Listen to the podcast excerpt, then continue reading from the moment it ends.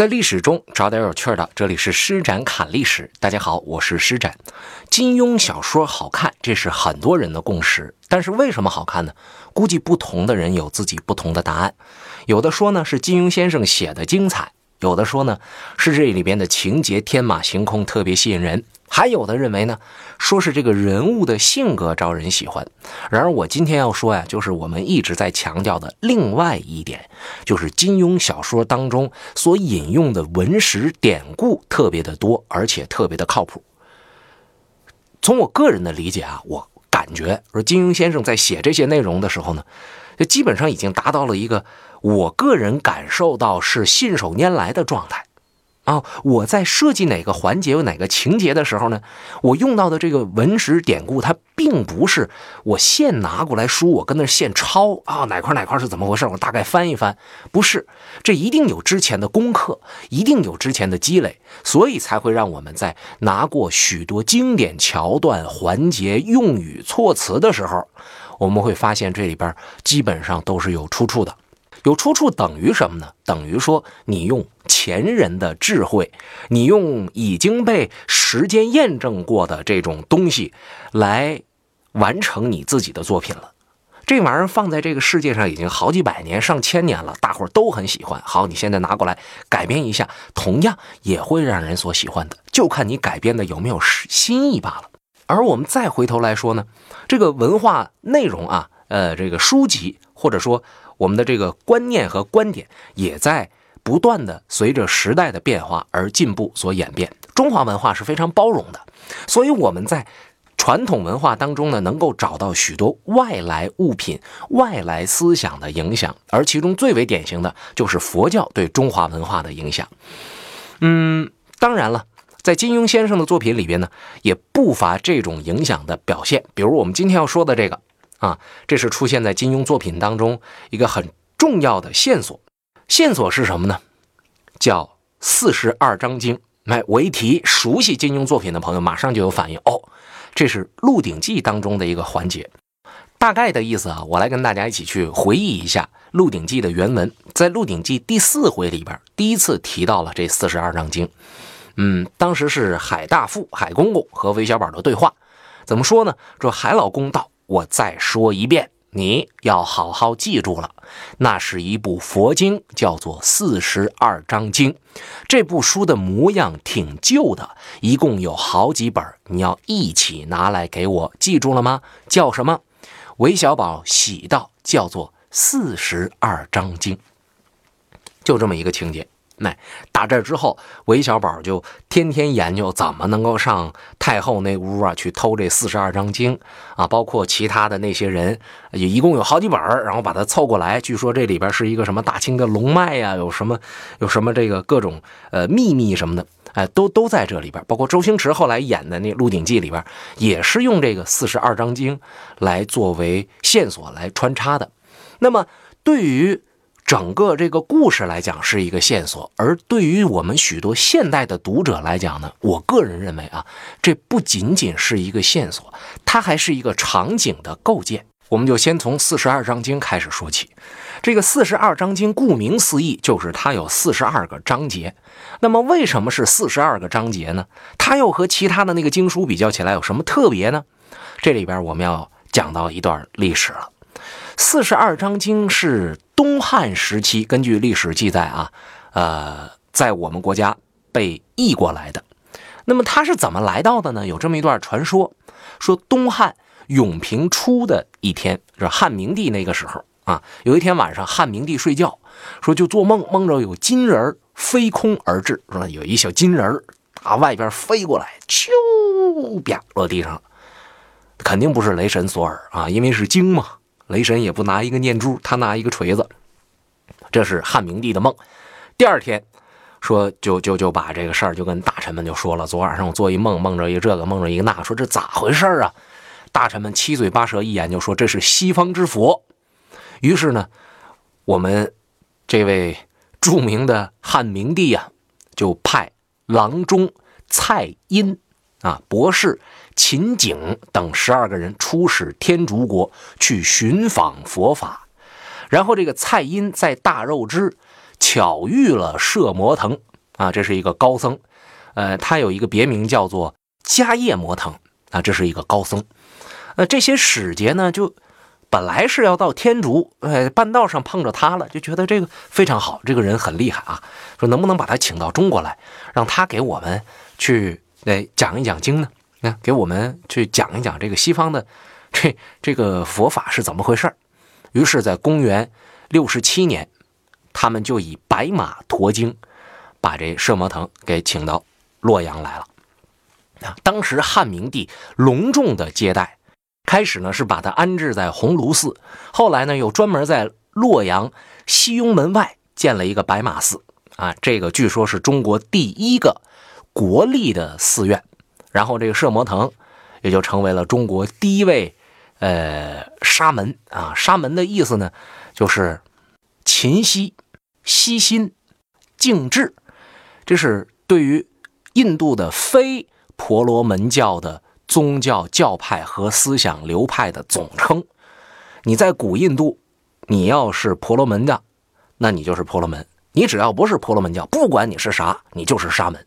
啊，这个沙门不等于佛教，但是沙门，呃，在当年，这个包含着包括佛教啊、什么顺势派呀、不可知论派呀、生活派等等等等的。当然，沙门也有很多的分类，这太细致了，太专业了，咱也就不去说了。就传说当中，这位呃迦叶摩腾，这就是中国的第一位沙门，而白马寺呢，也就成为了中国佛教的世源和祖庭。这位摄摩腾先生呢，就开始翻译佛经啊，翻译的这个经就是四十二章经，在《宋朝类苑》这个书里边写。说佛经之入中国，自竺法兰、摩腾二师啊，对，这里边还有另外一个人，这个人叫竺法兰，这也是天竺的学者，他呢，呃，也很有才华，他也是蔡英他们在去到天竺国的路途上碰着的啊，也接到了到中国来的这个邀请，就到大汉来的这个邀请，但是没来了啊，被他的那些崇拜者们给挽留了，后来辗转就跑到洛阳来和这摄摩腾一块儿。在白马寺，俩人一起把这四十二章经给译出来了。这个是可以向我们解释四十二章经了啊，却解释不了金庸为什么用这个东西来做一个指引，来做一个线索。经书今天大家都知道，你去到书店里边去看这个宗教典籍，那浩如繁星啊，全都是啊，什么这经那经，特别特别的多。这个真是你你。我觉得啊，一个人就一生当中能把号称是所有的经书全读完，这真是一个超级厉害的一件事情，真的是很难很难。哎，那那么多的经，为什么金庸会选择四十二章经呢？记不记得之前我说过，金庸在选择这个四十二章经作为线索的同时，也为人们、为读者营造出了一种场景，是什么场景呢？这个我要去跟大家说一下。四十二章经因为是比较早的一部作品，翻译作品，所以它其实它并不是一个什么单独的一个经，它是大小乘的佛法当中传起来的。这个作品在佛书当中算不上是特别精微的，但是呢，简要平实，最适合的是什么？是适合给初学者来读。中国翻译佛类的经典。书籍就是从四十二章经开始的。这一句话告诉给我们，说为什么金庸会选择它来做线索，就是因为这个书是入门的。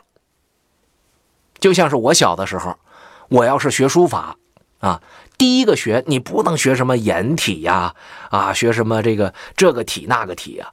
百分百我不敢说啊，但是当时我上小学的时候，基本上我们每一位同学人手一本《庞中华字帖》。对你学这个古人的，你先别学，你先学汉现代汉字的，基本上人手一本。看不看是一回事你得有，你不有就好像你不想入门一样。四十二章经当时就是这个概念，而且特别是清朝，大家知道清朝的皇室它有一什么特点呢？它为了稳定。他基本上是要尊重一下各地的信仰的哦。你信这个，我要不信这个，好像我没有办法跟你交流似的。好好好，那我也信哦。你信那个哦，我不信那个，我好像没法跟你交流。对不起，我也信。好，大伙儿都来都学，那么这些典籍我当然会有了，对吧？而在《鹿鼎记》的这个故事里面讲这四十二章经是哪儿来的？这个很古老了，康熙呀，朋友们，康熙这才是这个满清入关几代的皇帝啊，这还算是清初的这时候呢。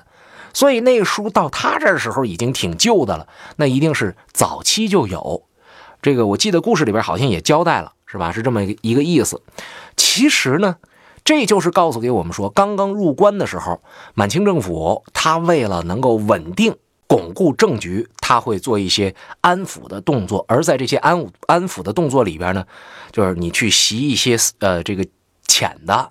或者说比较适合初学的经书，这种事情是比较常见的。由此，很可能当时的满清贵族，特别是那些能够有这个很大权力的贵族，家里边有点什么四十二章经啊，这应该是一个并不新奇的事情。所以你看，这是我们可以拿过来跟大家来进行解释的内容。但是在金庸这小说里边，平平淡淡过去了。要不说，你觉得啊，四十二章经，我们也知道心经，我们也知道这个，也知道那个，为什么不是那几部呢？一定是四十二章经呢？原因就在这儿，这是一个比较显性的表现。像天龙八部啊，这也是佛教用语嘛，啊，在这个呃四十二章经，这很明显是佛教的典籍。那么接下来我们要说一个比较隐性的这个线索，这个线索啊，我刚才说是很隐性的，其实也真是非常的隐蔽。说它是隐性的，就是作者并没有直接就点破这件事情，没像《天龙八部》，没像这个四十二章经说的这么清晰啊，呃，只是在情节的构建上呢，让人懂得这个懂这个东西的人呢，有这么一种感受啊。我这么说很模糊，其实呢，这种研究呢也是一家之言，我也是看到了之后觉得特别有意思，就和朋友们来分享一下。这一段出现在金庸的这个《侠客行》这作品里边。《侠客行》这作品呢，在第十四回当中有这么一段说是石破天在和一个叫做石青的人聊天那，呃，原文是这样的啊，说石破天沉吟半晌，呼道：“张三李四，我那两位义兄，就是侠客岛派出来分送铜牌的使者。”石青道：“确然无疑。”石破天道：“他们既是恶人，为什么肯和我结拜为兄弟？”石青哑然失笑道：“当时你呆头呆脑的一番言语，缠得他们无可推脱。何况他们发的都是假誓，当不得真的。”石破天惊道：“怎么是假事？”石青道：“张三、李四本是假名，他们说我张三如何如何，我李四怎样怎样，名字都是假的，自然不论说什么都是假的了。”石破天道：“原来如此。”啊，您想起《侠客行》的这个情节了吗？啊，就有这么一个侠客岛，每年到腊八之前呢，就给各个武林的这个帮派的帮主发邀请函，那意思请你来喝腊八粥。但是呢，这些帮主们去了之后就没再回来，啊，所以这些帮众们江湖盛传说那是一个就是特别恐怖的地方，到那儿去就没个活路回来了，所以都不愿意去，但是又反抗不得。啊，因为这送铜牌啊、送这邀请函的这些人的，武艺高强，就想着背后的那个人又得高强成什么程度呢？不敢惹。哎，一切的故事都是从这个谜题、从这种猜测开始的。那么，这个张三李四这种故事的设计，又和呃佛教有什么关系呢？我们先从张三李四入手。张三李四，今天拿过来用现代的语言来说，就谁都明白这啥意思。这是一个假设的名字，假的啊。就通常都是说张三李四王二麻子，对吧？你是谁谁谁谁谁谁，有点像甲乙丙丁，哎，这么一意思。它的出处在哪儿呢？在佛教典籍《五灯会元》当中啊，有这么一段叫“佛问诚实如何是佛，答曰张三李四”。这个《五灯会元》啊。是中国佛教禅宗的史书，基本上呢是出现在宋朝。这其中有许多句子，在现代的汉语当中，有时候也会被引用。从这里边呢，咱们也直接就能看得出来佛教对于中华文化的影响。